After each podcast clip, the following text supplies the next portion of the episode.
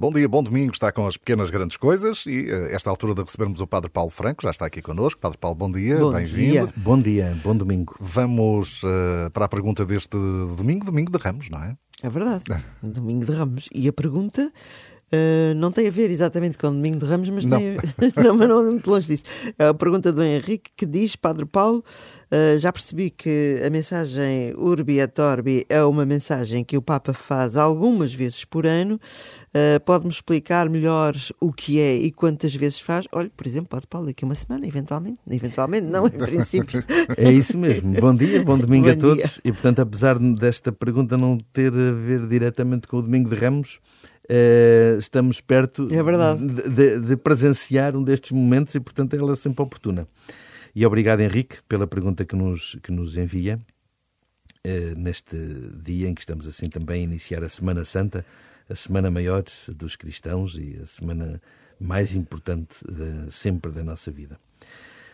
Ora bem, em primeiro lugar, o, o Henrique um, utiliza aqui o termo mensagem urbi et orbi não é propriamente, desculpe, o Henrique não me leva mal, mas só corrigir aqui, eh, e eu percebo porque é que ele fez essa confusão, não é propriamente uma mensagem Urbi et Orbi, é uma bênção Urbi et Orbi, eh, que tem normalmente associada a si uma alocução do Papa com uma mensagem, com um texto que ele lê, eh, habitualmente associada a esta bênção Urbi et Orbi. E por isso aí, daí okay. se calhar esta confusão do Henrique de lhe chamar mensagem Urbi et Orbi. Bom, Primeiro, o que é que quer dizer isto, uh, urbi et orbi? Portanto, benção, a gente sabe o que é, é uma benção, mas urbi et orbi. Uh, isto são duas palavras uh, latinas que significa a cidade, urbe, urbs, urbs é a palavra latina que significa cidade, que está declinada no dativo e, portanto, no ablativo, peço desculpa, e, portanto, à cidade.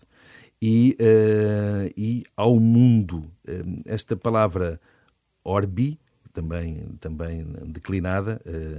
De, a, palavra principal é orbis. Uh, orbis uh, pode significar muita coisa, pode significar, mas vamos perceber que tem uma relação. Pode significar um círculo, pode significar uma forma circular, um objeto que tenha um, uma forma circular, mas pode significar também o mundo, a Terra.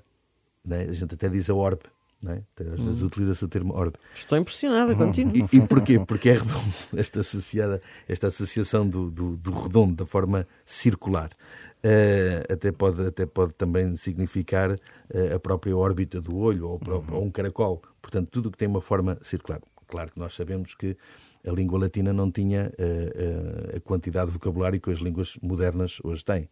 As línguas antigas tinham menos vocabulário, portanto, associado a um contexto, aquela palavra podia significar uma coisa diferente. Bom, portanto, aqui dizemos, estamos a referir-nos a uma bênção que o Papa faz à cidade de Roma, porque ele é o Bispo de Roma, e ao mundo, porque ele é, por ser o Bispo de Roma, preside às igre à Igreja Universal, às igrejas de todo o mundo. Portanto, neste caso concreto, é uma bênção à cidade de Roma, à cidade e à Igreja Universal, ao mundo que tem associado a si, como eu disse, uma, uh, habitualmente uma mensagem. Por isso o Henrique utiliza esta, esta expressão. Uh, habitualmente faz-se, o Henrique pergunta aqui também quantas vezes faz, habitualmente faz-se uh, de forma ordinária duas vezes por ano, por ocasião do Natal, por ocasião da Páscoa, e também, ordinariamente, sempre no término de um conclave. Sabemos que o conclave é a reunião dos cardeais para a eleição do novo Papa. E, portanto, normalmente no encerramento do conclave, em que é apresentado e dado a conhecer o novo, o novo Papa, também nesse momento o Papa dá uma benção urbi et orbi. Normalmente é feito daquela varanda da Basílica de São Pedro, muito famosa, toda ela decorada, vão, vão os, os, os cerimoniários com a cruz, com as velas, portanto há, há toda uma, uma, uma dignidade litúrgica também neste momento, eh, ao contrário daquela, da, daquela alocução semanal que habitualmente o Papa faz da, da, da, janela do seu Palácio Apostólico a, quando do Ângelos ao domingo, eh, de uma forma muito mais simples, muito mais humilde, neste, neste, neste momento, de uma forma muito mais solene. Uh, e normalmente o Papa aqui aproveita para uh, também dirigir alguma mensagem uh, importante para o mundo inteiro. Normalmente tem sempre esta preocupação do mundo inteiro. Uh, extraordinariamente pode ser feita noutros momentos.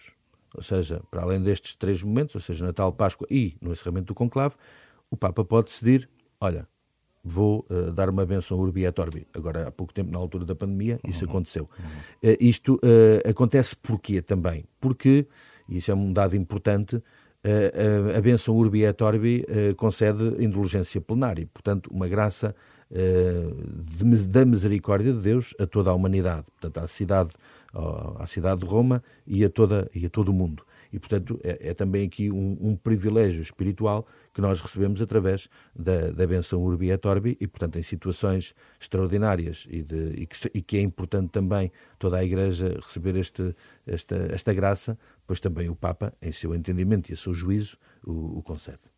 Muito bem. É, e, e, falou desse momento que penso Foi que nós temos na, é? na, não é? Nas da nossas... pandemia.